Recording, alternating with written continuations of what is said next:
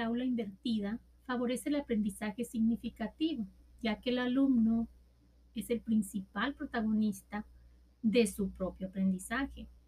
Al momento de brindarles los contenidos antes de la clase, ya sea que les, que les demos un video, una lección, que ellos revisen y se les realicen preguntas de comprensión de los temas, ya está siendo parte activa de su aprendizaje, así como se están responsabilizando de, del mismo.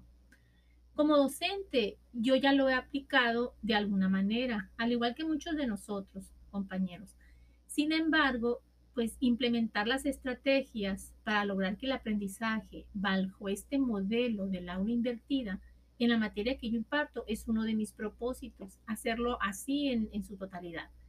Sí he creado videos explicativos de los temas prácticos. Ahora que hemos estado impartiendo clases a distancia, me han funcionado muy bien.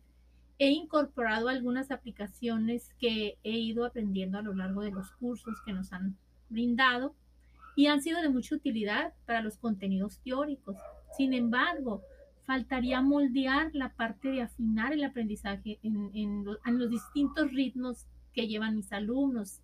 Es decir, lograr que el aprendizaje se dé en todos. Pues.